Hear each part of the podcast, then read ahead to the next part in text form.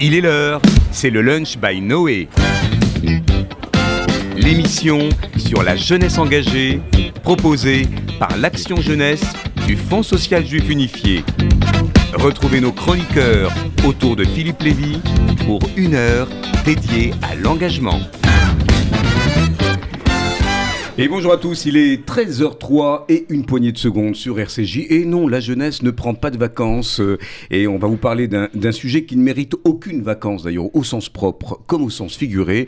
C'est le sujet climatique qui nous préoccupe beaucoup. Alors beaucoup euh, me parlent en ce moment euh, de ce film là qui a sur euh, Netflix. Alors je sais pas s'il faut lui faire un sort. Euh, tu l'as vu Julien? J'ai Julien pas eu euh, encore cette Cohen chance, Solal. mais euh, j'ai- je compte bien le voir sur Netflix. Alors, c'est qui très s'appelle? intéressant. Qui s'appelle en anglais Don't Look euh, Don't. Look Up, Nathan, spécialiste du cinéma. Ouais. Le Dé- déni cosmique, c'est ça c'est ça. Voilà, ça vous a fait flipper, Tamara Oui. Oui, on peut Petite dire ça. petite moue expressive. Alors vous l'avez compris, pour cette dernière émission euh, du lunch de 2021, eh bien nous allons parler de la relation qu'entretiennent les jeunes avec l'écologie. Comment les défis environnementaux sont-ils perçus par les moins de 30 ans quels sont leurs mots d'ordre, leurs combats, on en parle souvent ici, hein, et les initiatives importantes de ces citoyens leaders. Et face aux fractures sociales, tiens, est-ce qu'on peut, d'une certaine manière, se demander si, si cette génération tout entière est d'un seul bloc, eh bien, ne peut pas, autour de ce sujet environnemental, faire corps, corps politique hein, pour ce bien commun? Et en plein cœur des présidentielles, c'est un sujet aussi alors oui, il y a les Verts qui en parlent un petit peu, euh, Anne Hidalgo aussi, hein, dans, sa campagne, hein, qui a mis la planète au cœur euh, euh, de, ses motifs. Mais à la vérité, les questions qui sont posées à nos candidats reflètent quand même une grande absente. Eh bien, c'est bien cette question sur l'environnement. On va y revenir. La planète se réchauffe, les océans se vident, de leurs poissons s'emplissent de plastique, les espèces disparaissent, la banquise fond à vue d'œil, tout ça, ça paraît cliché, mais c'est bien littéralement ce qui est en train de se passer, n'en déplaise aux climato-sceptiques, et les États ne semblent pas se bouger. On va y revenir avec mes invités. C'est vrai que la conclusion de la COP26, ben, c'était pas très très ambitieux hein, euh, sur les engagements des différents États. Alors disons que cette génération, quand même des jeunes, elle fait exception. Ça, c'est plutôt rassurant pour une émission qui fait place à la jeunesse engagée, et qui, malgré leur euh, éco-anxiété, c'est vrai qu'ils sont un petit peu, voilà, ils sont dans une forme de mal-être par rapport. Alors non seulement la crise a aggravé ça, mais en plus, c'est vrai que la planète qui va mal, ça, ça les, ça les touche de très près. Eh bien, cette génération, elle multiplie les initiatives individuelles, et collectives, et ça, c'est plutôt un bon signe pour tenter d'inverser ce qui n'est pas inéluctable. Guidé par de nouvelles figures charismatiques telles que, telles que, Greta eh oui, Greta, notre Jeanne d'Arc, Greta Thunberg, on va y revenir, hein, c'est un peu notre mascotte et celle de nombreux jeunes, ou bien la française.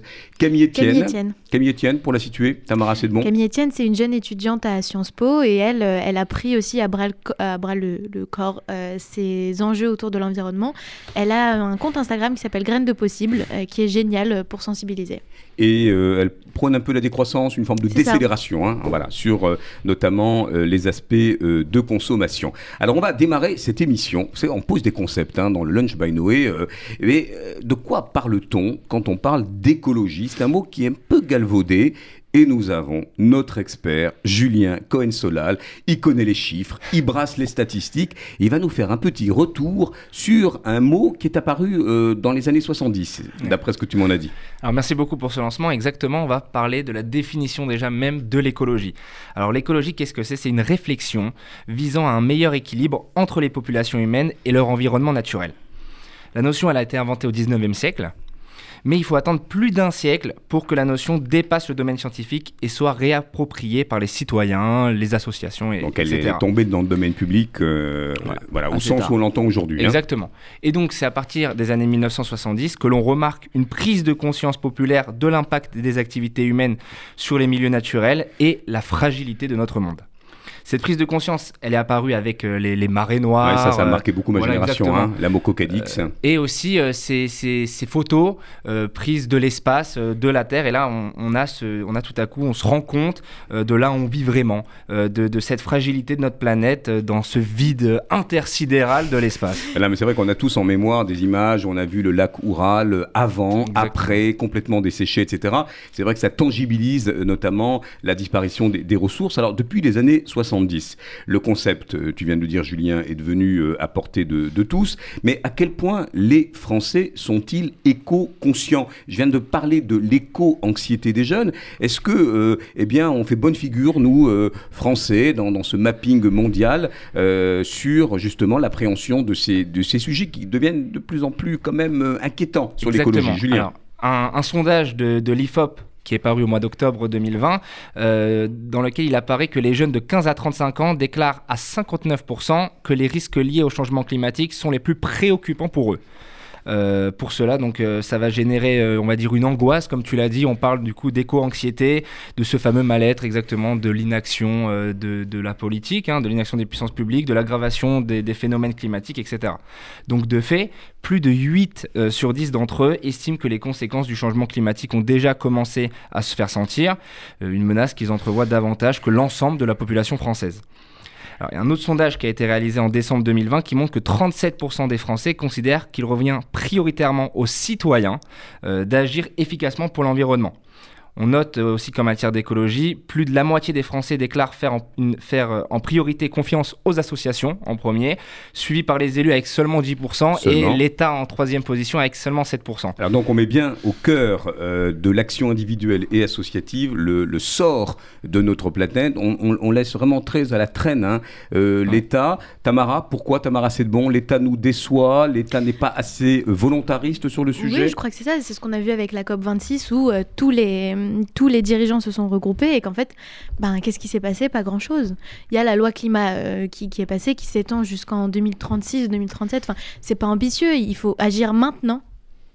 Il faut agir maintenant. Oui, ça on le dit depuis hier. hein. Il faut agir maintenant et, et les États sont un peu à la traîne. On le voit notamment dans les COP euh, et les différents euh, plans de, de relance. Julien? Alors, enfin, on va- on va parler à titre personnel. Euh, parce qu'à titre personnel, les citoyens, ils se sentent concernés. 89% de- de- des sondés déclarent que le tri est une pratique courante pour eux. Euh, quant aux éco-jets, euh, ces, petites habitudes que, l'on met en place pour réduire son impact carbone, on remarque que 81% éteignent systématiquement la lumière en quittant une pièce, euh, 44% chauffaient leur pièce principale à 19 degrés ou moins en hiver, euh, il y a évidemment un gros chantier à faire euh, dans le domaine de l'isolation et, et du bâtiment. Euh, mais ces chiffres, ils sont encourageants. Ces chiffres sont encourageants. Ils montrent que petit à petit, les Français prennent en compte le sort de leur planète. Ils modifient leurs habitudes quotidiennes vers des pratiques éco-responsables, euh, même s'ils doivent être corrélés évidemment à des actions collectives, politiques et publiques. Évidemment, ça c'est important de le préciser que les simples gestes du, quotidien fussent-ils vraiment, euh, je veux dire, intéressants à observer et à mettre en pratique, notamment pour la jeune génération. On a aussi des éducateurs autour de la table, donc vous avez tous affaire à des enfants. Euh, ça ne peut fonctionner que s'il y a des, dispositifs publics collectifs qui, sont, qui sont mis en œuvre. Alors au-delà de ces plaidoyers, là c'est plutôt euh, encourageant ce que tu nous racontes, euh, euh, Julien, de, de ces manifestations, de ces grands discours aussi pétris de bonne volonté, on va peut-être faire un focus sur les initiatives locales. Tiens, justement, on sent qu'une génération entière est en train de se mettre en branle. Comme ça, il y a eu la, la marche pour le climat. hein. Il y avait des ados de 12, euh, 15 ans voilà, qui ont fait des pancartes. On, a, on a observé ces mouvements, on en a même parlé ici. Et qu'est-ce qu'on peut, Tamara, euh, présenter dans les, on va dire, les trois domaines euh, Il y a le domaine politique, il y a le domaine euh, de l'engagement associatif. Et puis, euh, on va parler de, de l'entrepreneuriat vert. Et on aura d'ailleurs au téléphone euh, eh bien, un entrepreneur très investi de Nantes, avec des missions environnementales et sociétales très chevillées au corps. Et on verra que d'ailleurs nos sociétés bleu, blanc, rouge se positionnent plutôt pas mal dans l'échiquier européen. Alors Tamara, dans le domaine politique. Eh ben, on va commencer par la politique puisque c'est d'actualité. Évidemment, je ne peux pas ne pas la mentionner. Elle, a sa place dans le titre même de notre émission, Génération Greta. Vous l'aurez deviné, donc c'est Greta Thunberg, on la présente plus. Jeune militante suédoise pour le climat, elle s'est fait connaître en manifestant toute seule en août 2018 devant le Parlement de Stockholm. Un an plus tard, des milliers de personnes à travers le monde ont suivi son appel et se mobilisent pour le climat. Alors Greta ne fait pas l'unanimité, mais on la critique. Quand on la critique, c'est rarement sur le fond. Pour appuyer son discours, on a remarqué qu'elle mettait systématiquement en avant ce que dit la science et qu'elle ponctuait toutes ses prises de parole par des chiffres vérifiés, un peu comme euh, notre Julien. Euh, Et donc ces arguments sont solides, le souci c'est ce qu'elle représente. Une jeunesse résistante et engagée qui se bat pour ce en quoi elle croit, une jeunesse de conviction. Alors à qui ou à quoi s'attaque-t-on quand on critique Greta Thunberg? Et surtout est-ce que cela est bien utile? Elle est devenue le symbole de la lutte contre le réchauffement climatique, une sorte de prophétesse des temps modernes. Tu parlais d'une Jeanne d'Arc, euh, Philippe, tout à l'heure. Oui, son discours dérange, elle ne mâche pas ses mots, elle se montre vulnérable et émotive. Toutes les révolutions ont besoin de leur figure, et nul besoin que celle-ci soit universellement acceptée. Un, un leader ne doit pas être aimé, il doit être suivi. Et pour Greta, c'est mission accomplie. Alors Greta, Nathan et Julien, d'abord, est-ce que c'est une, figure qui vous parle? C'est vrai, on a beaucoup parlé de son autisme, on a, me semble-t-il, un peu dévié d'ailleurs euh, pour euh, ne pas aborder ces sujets d'interpellation qui sont assez rugueux d'ailleurs. Un hein. no blabla, elle interpelle les boomers que nous sommes. Euh, est-ce que par exemple, Julien, tu te reconnais dans la figure de Greta Thunberg? Bien sûr, comme l'a dit Tamara, il faut aller devant ces hommes politiques du monde entier et parler. Alors oui, comme tu l'as dit, elle a été critiquée en particulier sur son handicap et on s'éloigne un peu du sujet principal qui est, euh, qui est l'écologie et qui est sa lutte. Moi, je la trouve euh, assez héroïque, cette, euh, cette petite. Nathan Bah, en gros, ouais, elle dit blablabla, bla, bla, mais s'il n'y a pas d'action, si on fait tout le temps des marches pour le climat, et s'il n'y a rien derrière, ça sert à rien. Ça sert à rien. Donc nos blabla et il faut être dans, euh, dans une solidarité en acte. Alors revenons quand même sur les politiques. Hein. On a parlé de la figure emblématique. Euh. Est-ce que vous avez le sentiment que ces politiques qui sont souvent dans le clientélisme, dans le court-termisme, alors je ne veux pas caricaturer, évidemment, la politique c'est beaucoup plus noble que ça, mais est-ce que le projet écologique, qui par définition voit loin et dans une projection, euh, sert les générations futures, est-ce que le verre n'est pas dans le fruit? Est-ce qu'il ne faudrait pas réformer le paradigme de la politique pour finalement élire des gens qui vont dire mais moi je pense euh, à, euh, aux enfants de mes enfants, etc. Tamara Moi je pense que ça devrait être la toile de fond de toutes les politiques. C'est super malheureux ce que je vais te dire, mais là j'ai l'impression qu'on fait le jeu des politiques de j'ai envie de me faire élire. Il y a la question du pouvoir évidemment qui est, qui est toujours présente. Euh, je pense que ce serait plus intéressant en effet, peut-être un peu utopiste aussi, de se dire qu'on va élire quelqu'un qui va mettre en place des projets sur le long terme pour tous. Ah, ça, c'est la vraie promesse. Est-ce que vous, d'ailleurs, vous voteriez vous-même pour euh, des figures politiques euh, Alors, il y, en a quelques-unes quand même hein, qui, émergent en France euh, et qui ont ce souffle long? Julien, où chacun mesure son petit intérêt. Est-ce que la jeune génération, d'ailleurs, elle est plus prompte à entendre euh, des, promesses qui vont loin et qui donc engagent des réformes en profondeur, euh, y compris des réformes économiques, des réformes sociétales, euh, ou est-ce que voilà, vous vérifiez le mandat tous les cinq ans? Comme, euh, comme on l'a dit tout à l'heure, le sujet de l'écologie touche les, touche les jeunes. Euh, c'est un sujet important, donc euh, il n'est pas censé passer au second plan dans, dans, dans, la manière de, de voir la politique aujourd'hui. Alors, est-ce que c'est c'est prendre un risque de parler d'écologie en premier face au sujet de l'immigration notamment? Je sais pas, je sais pas, mais, mais en tout cas, c'est un sujet qui interroge les jeunes et je pense que ça ne doit pas passer au second plan. Alors, autre point sur comment dire, la prise en compte politique du sujet de, l'écologie hein, à 360 degrés, pour reprendre ton, expression, euh, Tamara. Euh, on parle beaucoup d'écologie punitive, contraignante, euh, parce qu'il faut accélérer, il faut vraiment arriver très vite à juguler les effets délétères déjà de, de cette écologie.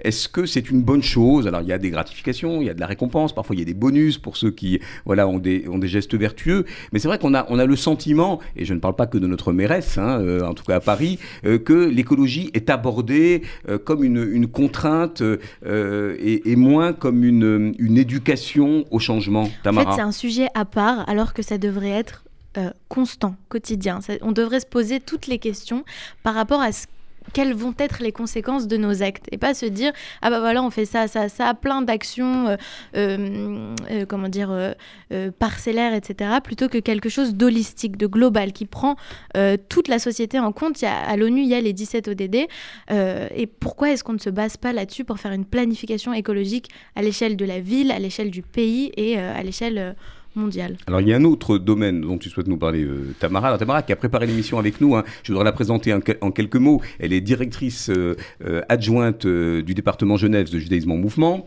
Elle a été lauréate pour un projet magnifique d'ailleurs sur le judaïsme et l'écologie, et puis en, gros comment rendre l'écolo écolo. Ce qui n'est pas, pas simple, hein, parce qu'il y a beaucoup de gaspillage encore, beaucoup de Ah plastique bah, dans beaucoup colos. plastique, bah, c'est comme ça que j'ai commencé à me sensibiliser à l'écologie. Voilà, on peut pas dire que l'éducation populaire soit strictement, comment dire, exemplaire sur le sujet. Et puis, euh, tu es aussi étudiante en master. Dans quelle filière? Euh, je suis dans un master de management et développement durable. Tiens, tiens, ça tombe bien. Donc, c'était vraiment l'experte qui nous a d'ailleurs euh, beaucoup aidé à, à travailler le conducteur de cette émission. Alors, le domaine associatif, tu le disais, Julien, l'engagement sans racine. euh, Près, près de chez soi, sur des causes assez tangibles, finalement. Qu'est-ce qu'on peut dire sur ces initiatives inspirantes dans le milieu associatif? Alors, je vais commencer par vous parler de façon très concrète. Moi, dans mon école, on a, à côté du BDE et de ses soirées arrosées, on a le BDD. Ça pas, ça pas. Prends ça, prends ça. Voilà. Donc BDE, un bureau des étudiants, on est d'accord. Hein? BDE, Bureau des Voilà. étudiants, BDD, Bureau du développement durable. Alors cette association, elle nous permet au quotidien dans nos vies d'étudiants de contribuer à la réduction de nos émissions de CO2. Vide dressing, cours de cuisine anti-gaspi, plantation d'arbres, on a même fait la fresque du climat. On peut en dire quelques mots, la fresque du climat, c'est un atelier qui permet de comprendre l'essentiel des enjeux climatiques pour pouvoir passer à l'action et tout ça en trois heures. Et qu'on peut tous faire. On va sur le On site. peut tout se faire, on réserve sur le site sa c'est place. très et, impactant. euh, hein. On a d'ailleurs un collègue qu'on devait inviter qui, qui est empêché et qui lui-même avec son épouse, on le salue d'ailleurs Laurent Gradol, qui est le directeur FSU Est, eh bien est devenu aussi un ambassadeur de C'est cette ça. fresque. Quelque chose de et très. toutes les personnes qui en sortent euh, sont métamorphosées et se disent mais, mais oui, en fait, il faut faire quelque chose. Elle est sur le site. C'est très Ouais. très concret. Bon bref, l'idée c'est de faire comprendre à tous les étudiants que prendre soin de la planète, c'est accessible à tous. Et aussi, tout le monde peut mettre en place un BDD dans sa fac ou dans son école. On peut à la fois agir et éduquer ses camarades. Voilà, ça c'est pour le milieu universitaire. Exactement. D'autres ins- d'autres d'autres Bah, Il inspirations. y a toujours la possibilité de s'engager dans une association environnementale. Là, il en existe des centaines. D'ailleurs, généralement, le souci, c'est de choisir laquelle. En gros, il y a deux façons de soutenir une association, financièrement ou bien euh, en donnant de son temps. Moi, personnellement, je préfère faire du bénévolat parce que ça me permet d'être sur le terrain, de rencontrer les acteurs et de mesurer concrètement mon impact. Euh, quant au choix de l'association, ben, moi, mon conseil, c'est de vous proposer d'aller vers celle qui vous touche le plus. On peut pas être sur tous les fronts. Il y a des associations qui sont spécialisées dans certains domaines. Pour l'océan, par exemple, on a Sea Shepherd. Pour euh, la forêt, on a Envol Vert. Pour les animaux, il y a WWF pour les animaux sauvages et la SPA pour les animaux abandonnés. Enfin bref, il y a plein de domaines et quand on veut être bénévole, euh, l'avantage aussi c'est qu'on peut s'essayer un peu partout, faire différentes missions pendant l'année pour trouver celle qui nous plaît. Et enfin la dernière chose que je voulais dire, c'est de pas oublier qu'on n'est pas juste une petite main. Eh oui. Les connaissances, les talents, les compétences, tout ça, même si c'est pas forcément lié au développement durable, ça peut être extrêmement utile pour une association. Oui, c'est très incarné. hein. On, on sent que Tamara parle de, de sujets qu'elle maîtrise. Et, et- et encore une fois, il n'y a pas de, c'est pas dissuasif hein, d'aller dans une. Souvent, on a l'impression qu'on va euh, euh, dans des ONG comme ça, très percutantes, comme une ça, sorte très. de secte. euh, Oui ou non. Ils se comprennent tous. Ah, c'est vrai qu'on a eu pas mal d'ONG green qui ont eu des actions percutantes. hein. Je, pense, je parle à, à- Greenpeace, Greenpeace. ou autres. Euh, et d'ailleurs, souvent, en français, on fait le distinguo entre militants et activistes, comme s'il y avait un côté plus coup de poing hein, dans, dans Mm. l'un et dans l'autre. Mais euh, on y Tous apprend. ne s'attachent pas aux arbres. Voilà, exactement. Et euh, on peut y apprendre des choses en termes de compétences comportementales aussi. Exactement. Bien sûr, l'éveil à l'écologie, mais aussi à sa propre consommation et à sa propre citoyenneté. Alors, il y a un troisième domaine, c'est l'entreprise. Alors, c'est vrai que euh, nous, on est toujours attachés à nos objets, à la possession. Enfin, je dis, c'est les boomers. hein. Alors, je ne suis pas forcément très exemplaire. On parle beaucoup de recyclage des vêtements en ce moment, de, l'obsolescence programmée pour un certain nombre de, comment dire, d'objets du quotidien, euh, le téléphone ou autre, ou les machines à laver. Là, il y a une marge de progression énorme dans l'univers entrepreneurial et on va avoir justement un entrepreneur avec nous. Euh, si la régie me dit que notre euh, entrepreneur est en ligne, on va, on va, le prendre après ce petit, ce petit tour d'horizon de l'entrepreneuriat vert. Eh ben, la France s'en sort pas si mal que ça finalement. Alors il y a des entreprises qui s'obstinent dans leur objectif de croissance économique illimitée et d'autres qui ont compris que nous, les citoyens, on aspire plutôt à financer des entreprises responsables. La France est à ce titre le pays où les, en- les entreprises engagées sont parmi les plus performantes au monde. Ah, ça, c'est important de le dire. Oui. C'est pas assez connu, ça d'ailleurs. C'est pas On a connu l'impression qu'on est les mauvais élèves, nous, Oui. en fait. Mais pas, pas tant que ça. Sur euh, beaucoup d'échelles, pas tant que ça. Donc les entreprises bleu, blanc, rouge arrivent, roulement de tambour, Attention, en Oh. troisième position. après qui coude à coude avec, euh, sans surprise, nos voisins nordiques, Suède et Finlande. Ce qui compte surtout quand on parle des entreprises, c'est de regarder à la fois si leur modèle est durable et si les produits ou services qu'elles fournissent sont éco-conçus. Alors l'éco-conception, c'est encore un concept, c'est le fait d'intégrer dans toutes les étapes du cycle de vie euh, le- l'environnement.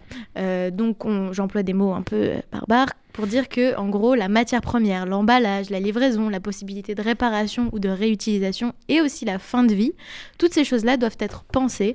En fait, c'est surtout faire preuve de bon sens. Et s'il en est un, euh, à qui ça parle justement, cette obsolescence programmée, notamment des, des, solutions IT, hein, comme, comme on dit, hein, la téléphonie, etc., c'est bien, eh bien celui que nous avons en ligne et que j'ai le plaisir de saluer, euh, Yves Legoebel, qui est le président et le fondateur d'une entreprise nantaise qui s'appelle Également installée à Bruxelles et à Milan, et qui propose des solutions euh, éco-recyclées et qui a une mission euh, environnementale et sociétale très très investie. Bonjour Yves, comment allez-vous?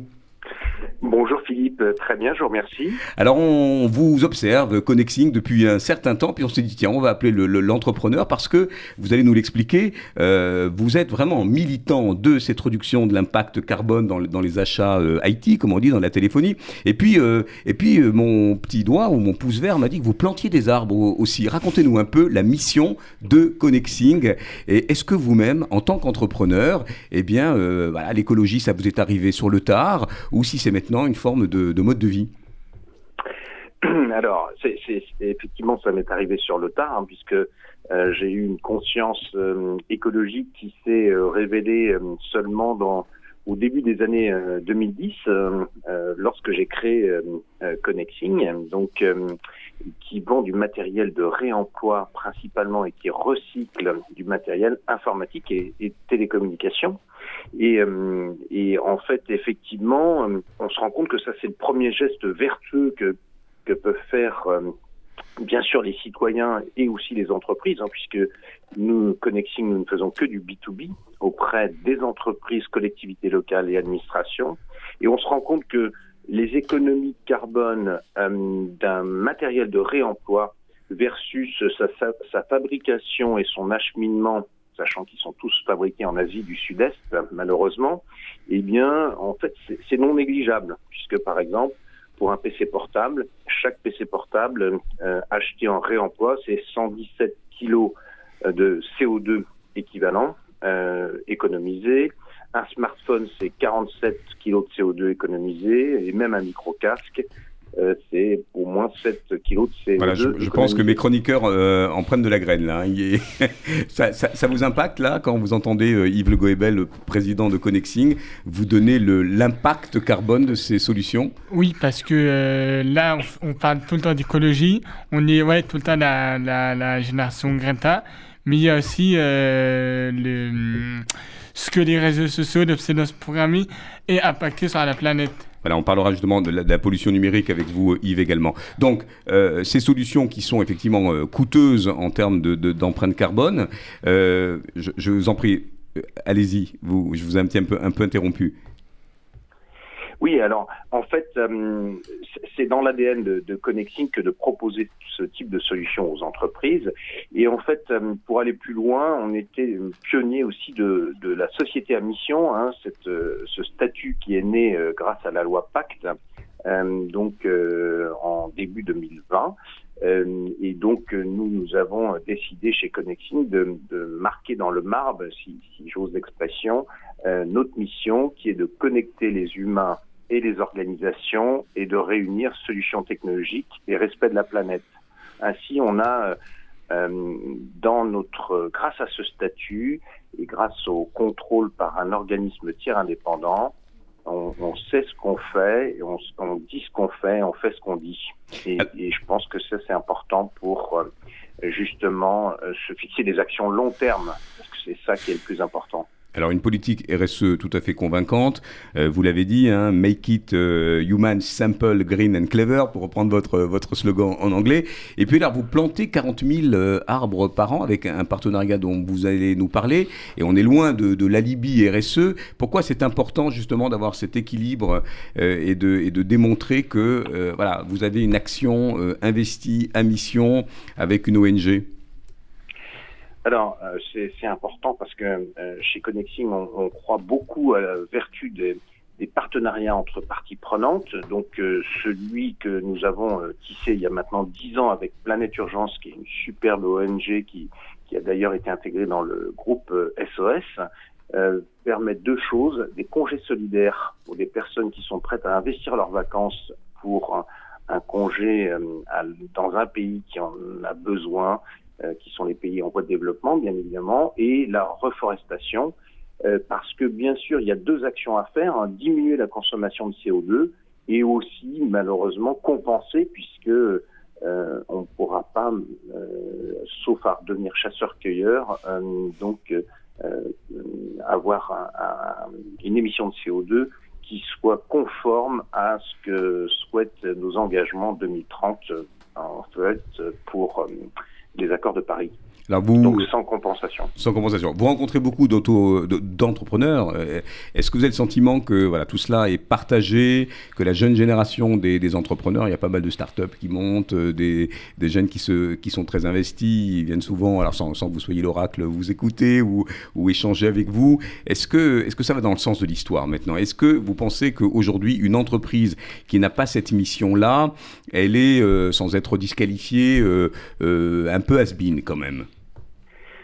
Alors, j'oserais presque dire que, que je le souhaiterais. Maintenant, euh, euh, tout, tout le monde ne va pas à la même vitesse. Ce qui compte, c'est la politique des petits pas ou euh, l'esprit colibri, euh, qui était Oui, si hein. cher à, à, défunt à- à Pierre Rabhi, voilà, on- qu'on Et, cite. mais, ce qu'on peut dire, c'est qu'en revanche, à l'initiative du gouvernement, il y avait eu la Convention citoyenne pour le climat qui avait réuni 150 citoyens de la société civile qui ont planché sur le climat et euh, une convention identique qui s'appelle la Convention des entreprises pour le climat, réunit 150 chefs d'entreprise, de PME aux grands groupes internationaux, euh, pour plancher sur effectivement une feuille de route climat qui sera présentée d'ailleurs au à tous les candidats de la prochaine présidentielle. Eh bien, qu'ils en prennent de la graine. Merci Yves Le Goebel, président et fondateur de Connexing. Vous l'avez entendu, euh, une mission euh, voilà, euh, environnementale et sociétale très sincère et, euh, et très synchronisée d'ailleurs, me semble-t-il, avec l'homme qu'on vient d'avoir au téléphone. On, on vous dit à très vite, on vous souhaite de planter encore plus d'arbres et nous, on se retrouve après une petite page Merci. musicale. Philippe Lévy. Merci bien.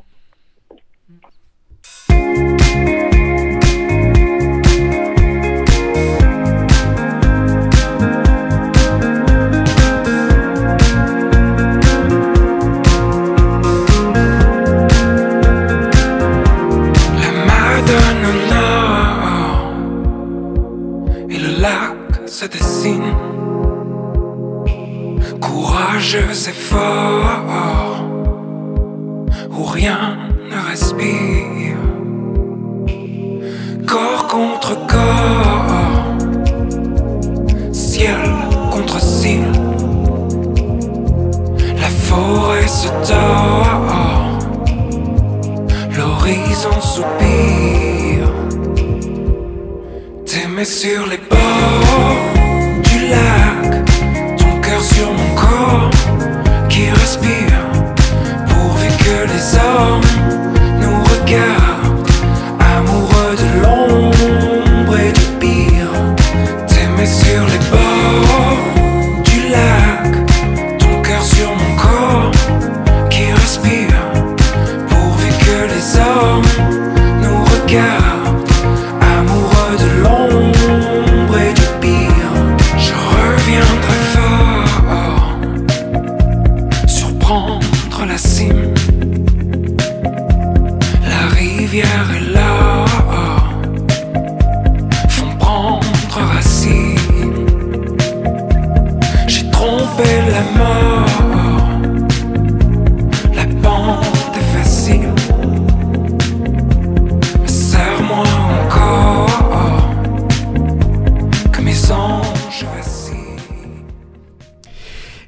31 euh, sur RCJ. On parle d'écologie, on en parle euh, eh de manière positive, voilà, inspirante avec nos chroniqueurs. Tamara c'est bon, salut Tamara. Notre spécialiste. Euh, et puis on prend beaucoup d'exemples sur Tamara parce que je peux vous dire que elle nous apprend des choses très, très, comment dire, très quotidiennes. Voilà, on fait des petits pas, on t'observe et puis on se dit mais c'est à portée de main finalement. Hein, ces petits gestes de l'écologie. On est avec Nathan qui va nous parler de, eh de cinéma et de documentaires qui narrent aussi, qui ont un narratif puissant sur l'écologie dans quelques instants. Et euh, Julien, l'expert. Salut Julien. bah, voilà. Voilà. Salut Philippe. Il brasse les chiffres, les stats. Et je voulais quand même saluer euh, en kiosque le euh, dernier numéro de Zadig, voilà, Zoom, Zoom, Louise. Euh, et et d'ailleurs, c'est un peu le propos de cette émission, hein, quand l'écologie nous gagne. Allez, parler de l'écologie de manière positive avec effectivement des interviews passionnantes de Cécile Duflo, d'Oxfam. Vous avez également quelque chose de très intéressant de Camille Toledo, hein, c'est cet écrivain dont on parle beaucoup sur eh bien, les entités euh, naturelles qui deviendraient des entités juridiques. Voilà, on parle beaucoup d'écocide aussi, et c'est un volume à avoir près de chez soi euh, pour eh bien, euh, prendre langue avec aussi des choses très concrètes sur l'écologie et à portée de main. Alors, on va continuer sur notre lancée, chère Tamara. Si d'emblée, j'avais envie de te demander, euh, en termes d'initiative, euh, eh bien, euh, par où on commence? Par où on commence quand on n'est pas tout à fait sensibilisé à l'écologie, qu'on trie pas Comment on fait pour de vrai, pour agir? Voilà, je fais ma question de néophyte comme ça. par quel bout commencer? Et, et je pense qu'il y a une méthode très mnémotechnique qui s'appelle la méthode des 5 R. 5 R. On va les égrener les R. Vous allez voir, c'est très facile et c'est surtout très sympathique et ludique à mettre en place. Exactement. Alors la méthode des 5 R, c'est très simple. Il y a 5 mots qui commencent par la lettre R. On les garde en tête, c'est super facile, on s'en souvient et on met ça en place dans sa vraie vie. Alors la toute première étape, c'est le R de refuser. On refuse tous les produits à usage unique. On dit non merci, j'ai déjà un sac. On dit non aux 15 échantillons qu'on va jamais utiliser et qui vont traîner dans les placards. Je vous dis pas de changer votre vie radicalement. L'important c'est de se questionner sur ses besoins réels et de refuser ce qui est superflu. Alors, oui, Tamara, mais on peut pas dire non plus non à, à tout. Mais non, on peut pas dire non à tout. C'est pour ça que le deuxième R, c'est réduire. Là encore, l'outil l'outil des, des 5 R nous invite à nous questionner sur nos besoins. Est-ce que j'ai vraiment besoin de cette 28e paire de chaussures? La promotion 2 pour le prix d'un, c'est super alléchant, mais est-ce que les deux, ça va vraiment m'être utile? Moi, personnellement, j'adore les vêtements et j'avoue, j'ai beaucoup de mal à résister. Donc, désormais, j'achète moins et mieux et je combine ça avec le troisième R qui est réutiliser. Bon, là, c'est plutôt simple, je crois qu'on en- on le fait tous. Euh, Et il y a un vrai courant, hein, il y a un oui. vrai phénomène de... De, de l'upcycling, voilà. euh, etc. On ne citera, Euh, pas, on citera pas les sites euh, pour euh, revendre euh, ou euh, voilà, ces, ces fripes, etc. Mais c'est vrai qu'il y a un vrai phénomène aujourd'hui euh, de réutilisation. Et je crois euh, que les jeunes sont très sensibles à la seconde main, à Oui. acheter euh, en friperie, le vintage revient à la mode, etc. Donc le R de réutiliser se trouve ici. Ensuite, comme je le disais tout à l'heure, il y a recycler. Ben, Aujourd'hui, tout n'est pas recyclé. Mais l'idée, euh, globalement, c'est de mettre les bons matériaux dans la bonne poubelle. Si on n'est pas sûr, on ne met pas dans la poubelle jaune. Ça ne sert à rien de Il y juste a encore que- quelques petits efforts à faire encore. hein. Oui, là, je pense que sur la population générale, euh, il faut travailler sur euh, la Mais en tout cas, c'est un réflexe pour les enfants, puisqu'on Oui. le voit dès, dès la petite enfance, hein, dans les écoles, dans les crèches. euh, Moi, j'ai fait un centre aéré là au mois d'octobre. Ça m'a stupéfaite à quel point les enfants de 4-5 ans savaient dans quelle poubelle il faut mettre à puis ils quelle. vous grondent, hein, ils vous grondent si vous ne mettez oui. pas dans la bonne poubelle. Et ils font, ils, ils font bien de faire ça. Et enfin, le dernier R, c'est rendre, rendre à la terre. C'est une façon très poétique de parler de compostage. Bon, le compost, c'est euh, quelque chose qui mériterait une émission à lui tout seul. Et voilà comment on devient un citoyen conscient et éco-responsable avec cinq petits mots. Bravo Tamara, hein, les 5 R sur les doigts d'une main. Euh, et encore une fois, j'ai- j'aime bien l'idée d'avoir ces moyens mnémotechniques. On est, on est une émission sur la pédagogie avec des éducateurs. Euh, quand ça, c'est bien ancré et que c'est surtout euh, bien mis en place. Je rappelle que les jeunes, alors je ne sais pas s'ils nous entendent strictement à cette heure, mais ont tout intérêt à observer les adultes. hein. Et si par mimétisme et par empathie, eh bien, euh, on, on arrive à emmener avec soi euh, des jeunes dans des, des cercles vertueux Comme je te disais Eh tout oui, à l'heure avec les euh, enfants mes petits de éduquent 4-5 leurs ans, parents. qui... Carrément. Alors il y a un autre domaine, et ça va être la chronique de Na- Nathan dans, quelques secondes, euh, c'est le domaine de la culture, alors bien sûr le spectacle vivant, mais le cinéma euh, qui euh, prend ce sujet à bras le corps depuis un, certain temps. Alors pour ma génération, on a été marqué, je ne sais pas si vous vous en souvenez, du documentaire d'Al Gore qui s'appelait Une vérité qui dérange, c'était en 2006. Il y a eu ensuite de nombreux films de fiction que vous avez tous adorés, là le jour d'après qui est devenu quasi archétypal. Et, c'est vrai que le cinéma euh, et des documentaristes se sont emparés, euh, alors souvent dans des sujets catastrophes, hein, mais euh, et on va se poser la question avec Nathan d'ailleurs qui a vu trois films pour nous, si ça une empreinte, si ça marque la génération et si ça participe de la sensibilisation à l'écologie. Et c'est Julien qui fait cette interview avec Nathan. Et ben alors on y va Nathan, bonjour Nathan Bonjour. déjà, comment ça va Ça va. Nathan Bénichou, hein, Nathan Bénichou, notre, on le connaît étudiant, bien. étudiant en Ouais. école de cinéma. Yes. Alors tu vas nous parler d'écologie aujourd'hui et de cinéma. Bah oui, écoute, si on parle d'écologie, climat, planète, catastrophe naturelle, apo- apocalypse, ça nous parle forcément de- de- d'écologie. Mais avant, avant les choix des films que j'ai fait, je vais parler de la climate fiction. La climate fiction. Ouais, La climate la fiction. climate fiction, faut bien répéter. En gros, qu'est-ce que c'est? C'est un genre soit littéraire, soit cinématographique qui nous parle du monde horrible que va nous causer la pollution ou l'apocalypse ou la fin du monde. Ou des zombies, par exemple. Et en gros, ouais. Et avant que la, que la pollution tue tout le monde hein, de- et nous transforme en zombies ou je sais pas en quoi, j'ai choisi quelques films. Alors, Alors, on va en parler du coup. Alors quel est ton premier film Le- euh, que tu as choisi? Le premier film, Julien, Oui. c'est Soleil vert. ah, Ah là, bah. là. alors là, Soleil Vert. Ah, là, c'est- Mythique. C'est mythique, Soleil Vert. Charlton Heston? Ouais, Charlton, Richard Fleischer, c'est sorti en 73. Le pitch, c'est New York 2022. J'espère pas que ça va arriver en 2022. hein. Euh, le pitch, la planète et New York euh, manquent cruellement de, pour, euh, De ressources. De de ressources. ressources pour se Alimentaires. nourrir et pour s'hydrater. Et là, suite, bah, je laisse les auditeurs dit- et, Et- ouais, les, personnes du transimage à découvrir le film. Alors, on ne spoile pas la fin. Et. Yes. Euh, et d'ailleurs, tu, tu me disais en préparant euh, cette émission, mon cher Nathan, euh, que Soleil Vert, ça avait été quasiment pour Hollywood un des premiers à, à- Ah à mettre de, sur l'écran la prise de conscience écologique. Ouais, parce qu'en gros, bah oui, c'est un, c'est un film adapté d'un livre de Harry Harrison. Et c'est, on, peut, on peut appeler ça comme ça, le- du polar écologique, voire du trailer écologique, le premier du nom. Et c'est le premier, premier cas qui, parle de- qui traite de ce sujet-là. Sur, euh, en tout cas pour, pour l'industrie de Hollywood. Et du coup, Et- tu, nous as, tu as choisi un deuxième film ou pas Et, le, et le film est encore d'actualité. Oui, bah, Et voilà. évidemment, malheureusement. Euh, et, euh, et du coup, tu as choisi un deuxième film. Oui Alors, le deuxième film, c'est Pompoko. Alors, Pompoko. Pompoko. C'est pas Pocahontas. Moi, j'ai euh, cru. voilà. C'est Pompoko qu'on peut voir sur. Sur Netflix, Sur évidemment, la- Netflix. La, fameuse plateforme. Alors, le pitch, le pitch. Ouais. Alors. Euh, le pitch, c'est en gros, c'est depuis longtemps des petites bêtes, genre mi-ours, mi-raton laveur, mi-ornithorynque.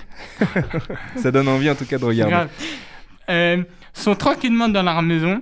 Et là, l'être humain détru- décide de détruire leur maison, d'où la, forest- la déforestation. Et les petites bêtes décident de passer à l'action. Ouh là là là, donc déforestation et les petites bêtes se vengent. C'est, là, ça a l'air un peu gremlin, c'est hein, ton truc, Oui. mais en réalité, on sait, et on le voit dans- en Amazonie, hein, Ouais. que effectivement, il y a énormément, euh, la faune est mise en péril et, euh, et, et ça pose de- de- à l'échelle de la planète de, gros enjeux. Ça, c'est, un des sujets qui d'ailleurs, euh, euh, à travers le cinéma, euh, passe beaucoup. hein, on le voit avec les enfants Bien parce sûr. que voilà, on, on voit les, les- les dégâts qui sont d'ailleurs assez colossaux. Alors, il y a un troisième film. Alors, il me semble d'ailleurs que c'est un film documentaire que tu as choisi, c'est bien ça? Ouais, c'est un film documentaire. Longtemps après euh, le, le docu d'Al Gore, c'est à Plastic Ocean. Plastic. Plastic Ocean. Ocean, ouais. Ok. faut le dire en anglais. C'est sur Netflix. ouais, encore un truc sur Netflix. Vivement, yes, les gens du web. En Alors, gros, ça c'est- parle de quoi? En gros, c'est sur la, la, le- autour du plastique, dans les mers, dans les océans, dans les fleuves, dans les lacs, dans, dans un verre d'eau, par exemple. Et il y a, dans- sur ça, il y a des animaux marins, requins, étoiles de mer, dauphins, Tortue. tortues et poissons, etc. L'être humain, euh, que ce soit des, des, des, des gros filets de pêche ou soit, jette ça dans la mer, dans, dans le sable.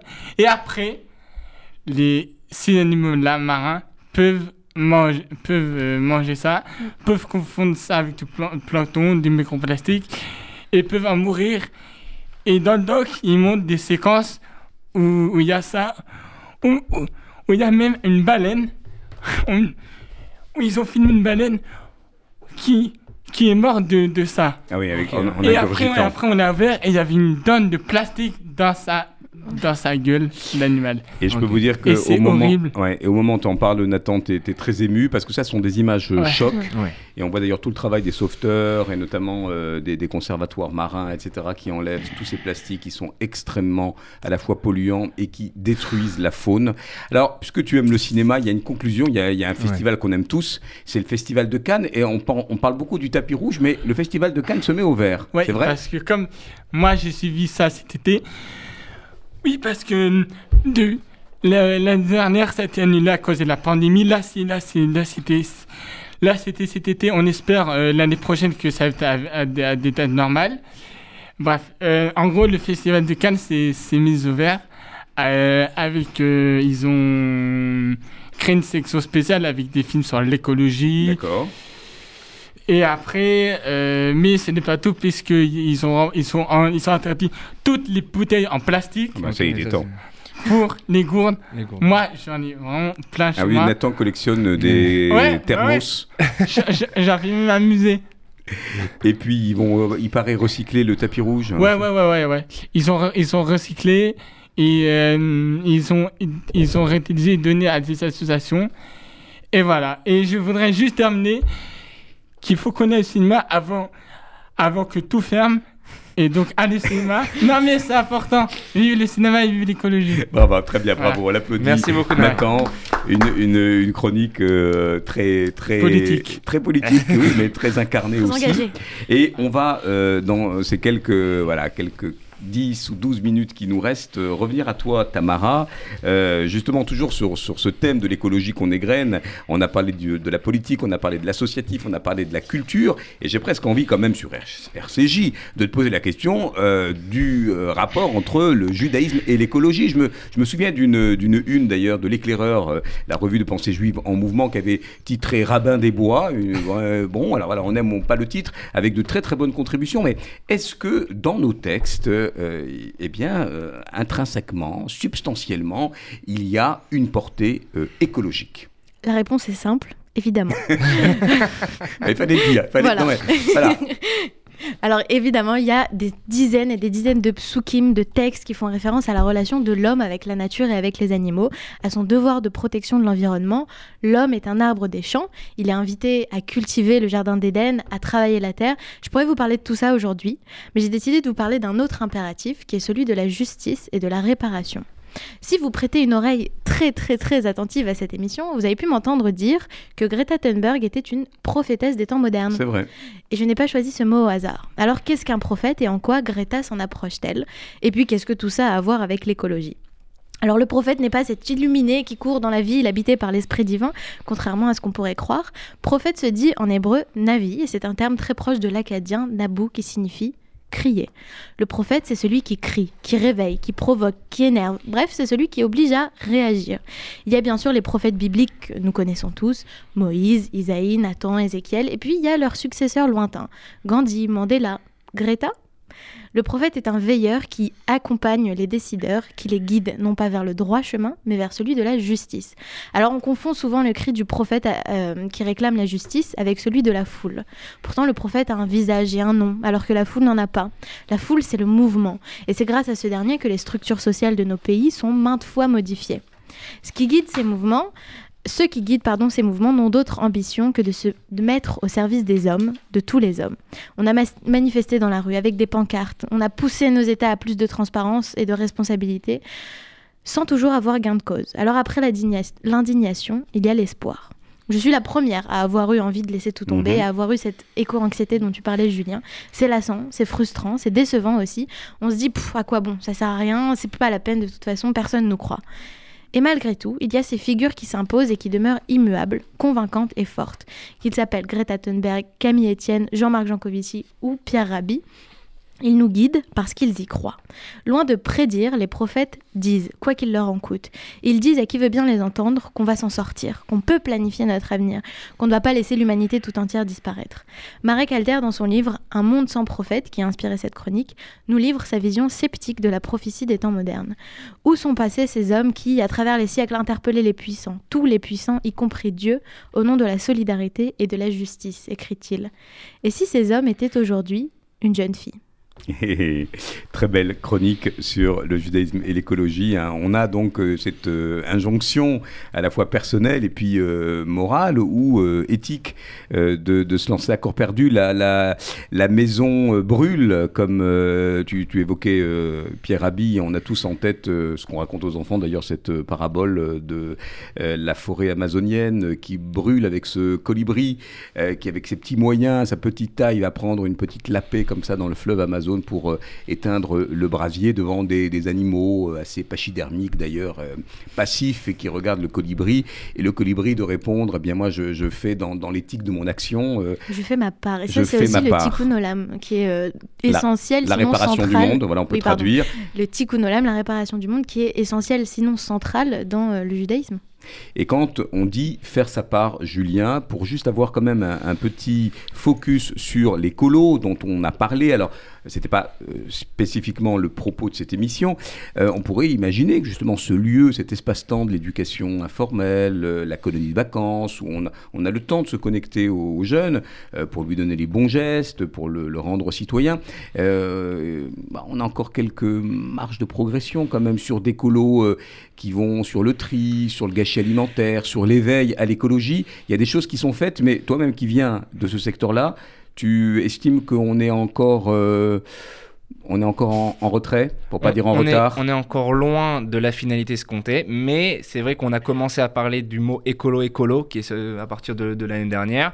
Euh, c'est une des missions des animateurs, des directeurs, de, euh, de, de partager des choses avec les enfants, d'avoir quelque chose de ludique. Quand on fait une activité, il y a un côté ludique, il y a un côté pédagogique tout le temps.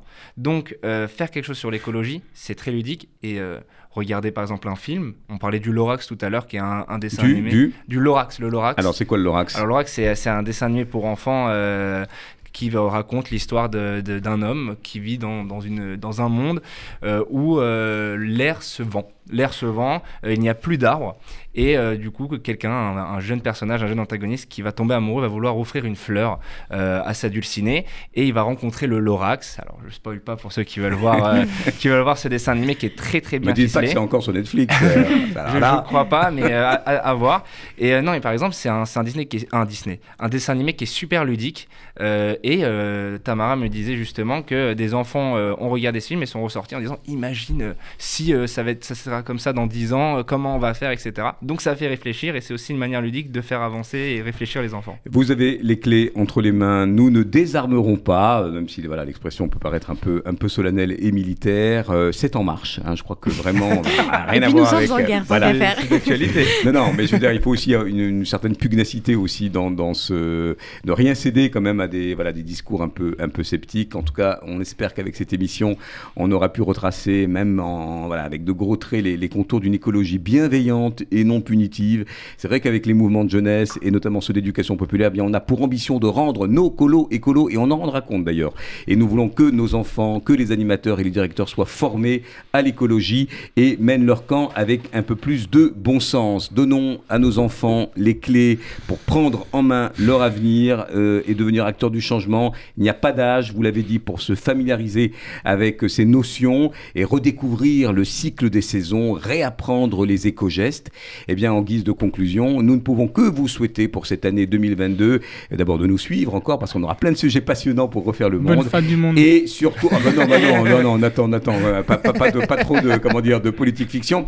Non, on, on vous souhaite pour 2022, en tout cas, une excellente euh, fin d'année civile et de prendre comme bonne résolution le fait d'écouter vos jeunes euh, qui vont voilà, vous aiguillonner sur les sujets écologiques et puis euh, de faire avec eux. Je remercie tout particulièrement Tamara, euh, qui est un peu notre consultante euh, écolo et qui a beaucoup travaillé sur ce conducteur. Merci Nathan, on te retrouve le 24 janvier pour un lunch euh, où on va parler d'humour avec la seconde édu- édition Du Catskills Comedy by Et qui on est un programme de judaïsme en mouvement. Judaïsme en mouvement. Et on retrouvera d'ailleurs Vincent Serroussi, qui était le premier lauréat de cette édition. Salut Julien, euh, qui fait de plus en plus ses preuves hein, en tant qu'expert. Merci de votre fidélité. Excellente fin d'année Et on se retrouve pour nous, euh, pour le lunch, eh bien, le 24 janvier. Merci à Louise, qui était à la régisson. Salut.